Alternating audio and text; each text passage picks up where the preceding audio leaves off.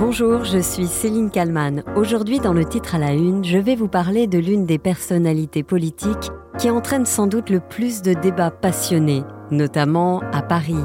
Anne Hidalgo, la maire de la capitale, vient d'accorder sa première longue interview depuis sa défaite à la présidentielle.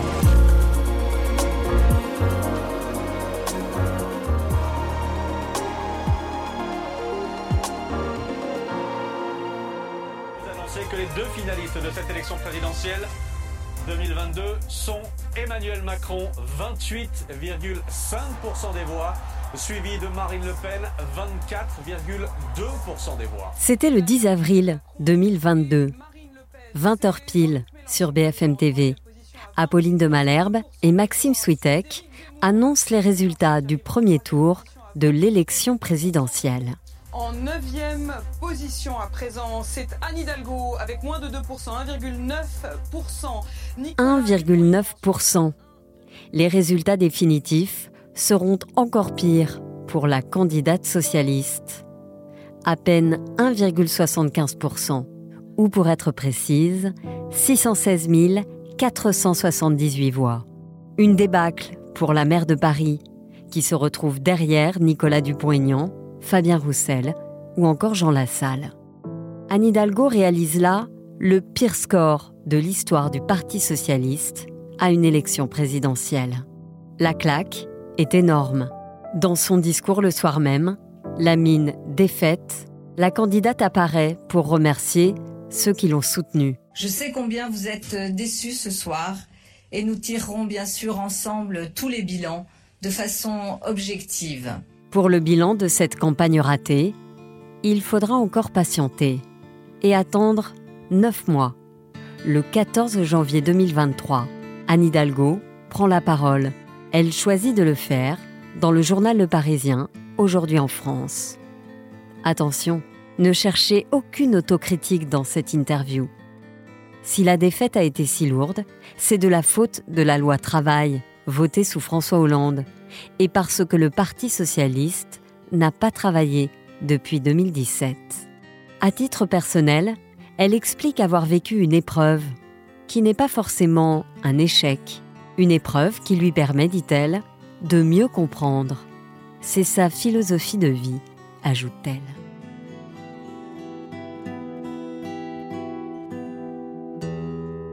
Depuis cette défaite, et d'ailleurs ça avait commencé bien avant, Anne Hidalgo est devenue une cible facile des éditorialistes, des politiques, des humoristes. On lui reproche son autoritarisme, sa langue de bois, les bouchons dans Paris, la saleté des rues, le budget de la ville, son plan vélo. Bref, la liste est longue. Début juillet 2022, Anne Hidalgo est de retour aux affaires courantes et anime le Conseil de Paris. Face à elle, son opposante la plus féroce, Rachida Dati. Et sans plus attendre, et avec tout le suspense qui se doit, la parole à Madame Rachida Dati, qui, je le rappelle, n'a toujours pas gagné une élection encore à la dernière élection. Et je lui donne la parole. Merci Madame Rachida Dati. À vous la parole.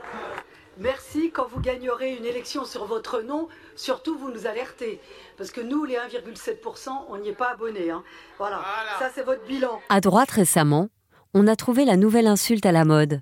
Ici, Éric Ciotti s'en prend au maire de Nice, Christian Estrosi. Nice suit le chemin de Paris et Christian Estrosi se transforme en un Hidalgo. Voilà, il y a une hidalgoisation euh, de la municipalité niçoise. Anne Hidalgo à Paris n'effectue plus beaucoup de sorties publiques. Et lorsque cela se produit, ça ne se passe pas toujours dans la sérénité. Exemple en décembre 2022. Une équipe de BFM TV Île-de-France est sur place.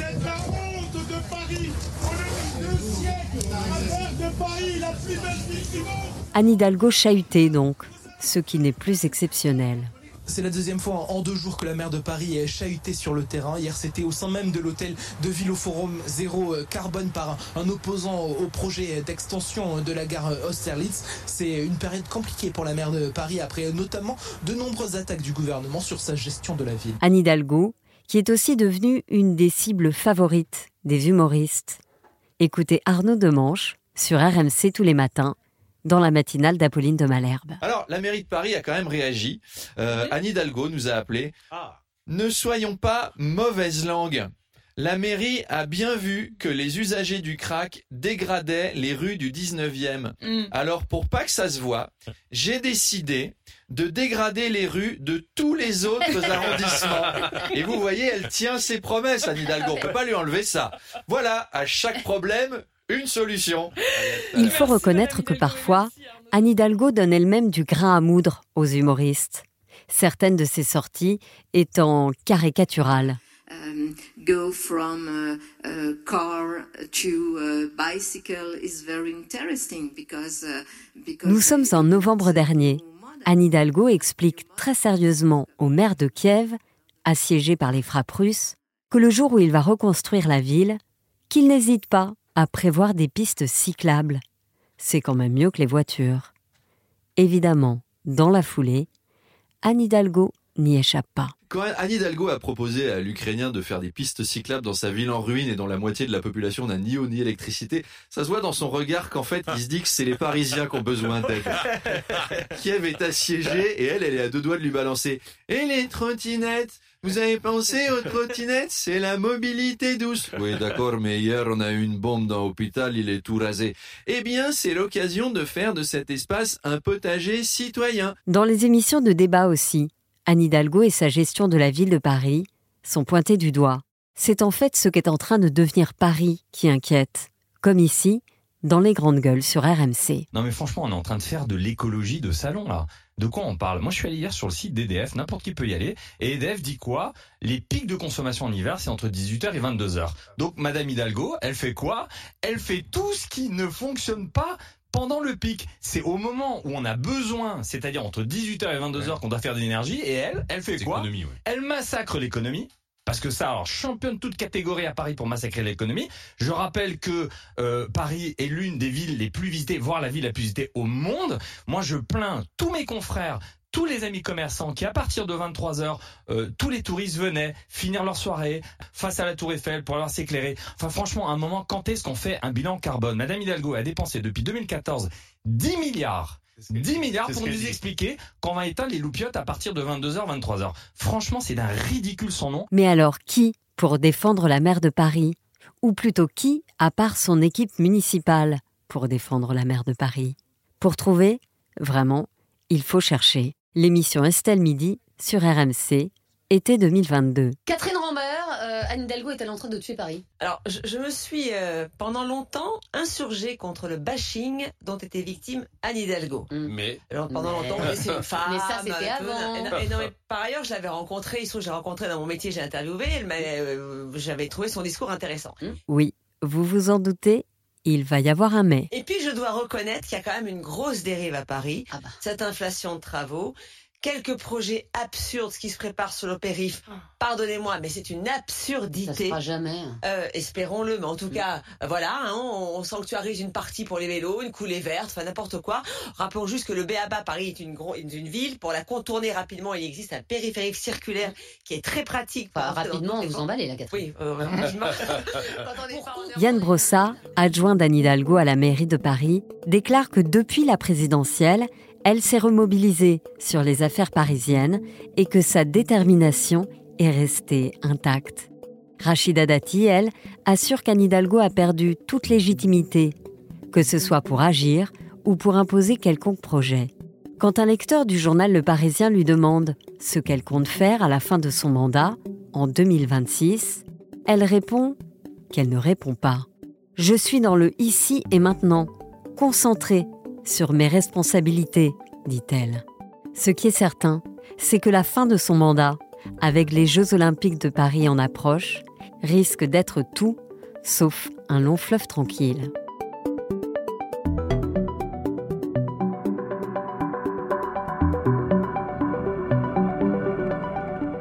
Bonjour Laurent Neumann. Bonjour Céline. Vous êtes euh, éditorialiste politique à, BFM TV. On vient d'entendre quelques critiques, moqueries, reproches envoyés à Anne Hidalgo depuis un an et sa défaite à l'élection présidentielle. Que ce soit sur sa politique à Paris ou cette défaite justement, si vous me permettez l'expression, j'ai envie de dire, elle, elle prend quand même cher. Euh, est-ce qu'elle devient pas, euh, est-ce qu'elle n'est pas devenue finalement la cible facile des éditorialistes et autres adversaires politiques, Anne bah, Le moins qu'on puisse dire, c'est qu'elle a pris des coups parfois des, des coûts euh, mérités. Euh, quand on fait 1,74% à l'élection présidentielle, c'est quelque chose n'a pas fonctionné. Et elle y a évidemment une part de responsabilité. Donc qu'elle prenne des coups, qu'elle soit critiquée, c'est mérité. Ce que je trouve intéressant dans cette prise de parole, là, tout à coup, elle revient sur le devant de la scène, elle, accorde une longue interview aux Parisiens. Et là, tout à coup, euh, c'est les rôles inversés, c'est elle qui distribue les coups.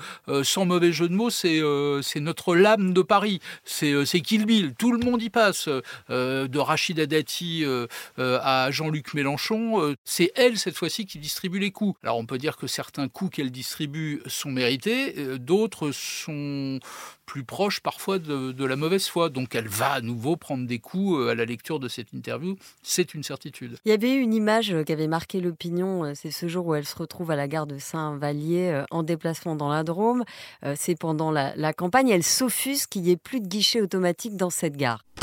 Bon, alors, je suis à la gare de Saint-Vallier. Je peux vous dire une chose. D'abord, c'est très beau Saint-Vallier, mais quand euh, les machines remplacent les humains, ça va pas quoi. Je, veux vraiment du service public avec euh, des humains, des fonctionnaires et pas des machines. C'est beaucoup mieux, beaucoup mieux pour notre euh, équilibre collectif dans le pays. Merci. Et donc ce moment, bah, il a été dévastateur pour la candidate euh, socialiste.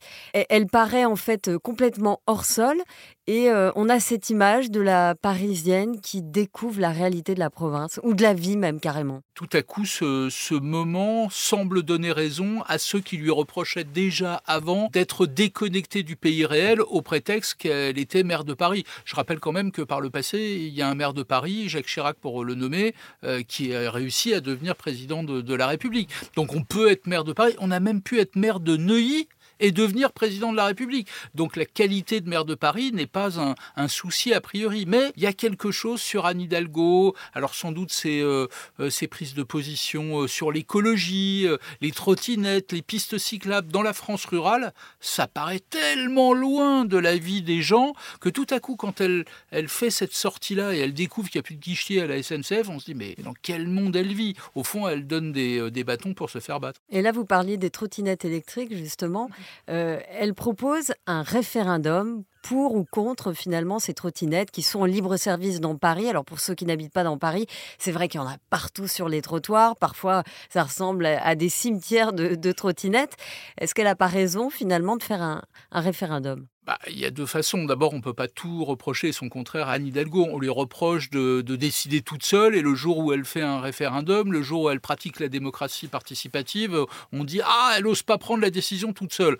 faut un petit peu calibrer les critiques. Euh, en l'occurrence, euh, je comprends qu'elle fasse ce référendum, mais on pourrait se dire pourquoi elle tranche pas? La vérité, elle tranche pas parce qu'elle n'a pas envie de se mettre les jeunes à dos, les jeunes qui, euh, qui adorent ce système de, de trottinette. Elle n'a pas envie de se mettre les écolos à dos, même si les écolos, eux, sont contre ce système de, de trottinette en, libre circulation, euh, mais en même temps, c'est un mode de mobilité douce. Donc ça va à l'encontre de ses propres prises de position. Donc elle dit, bah, finalement, je vais laisser les Parisiens choisir. Ce qui est intéressant, c'est qu'elle avait promis des référendums, mais sur d'autres sujets. On se dit, s'il y a un référendum à faire à Paris, est-ce que la trottinette, c'est vraiment le sujet? Airbnb, par exemple, dans les zones tendues sur le, logement, c'est pas plus urgent comme référendum? JO, est-ce qu'on a fait un référendum pour demander aux Parisiens s'ils étaient pour ou contre? Il y a plein de sujets comme ça. Elle pratique la démocratie participative j'avais presque envie de dire tant mieux. Alors c'est pas du niveau des référendums que lançait le général de Gaulle. En revanche, je vous pose une question, Céline.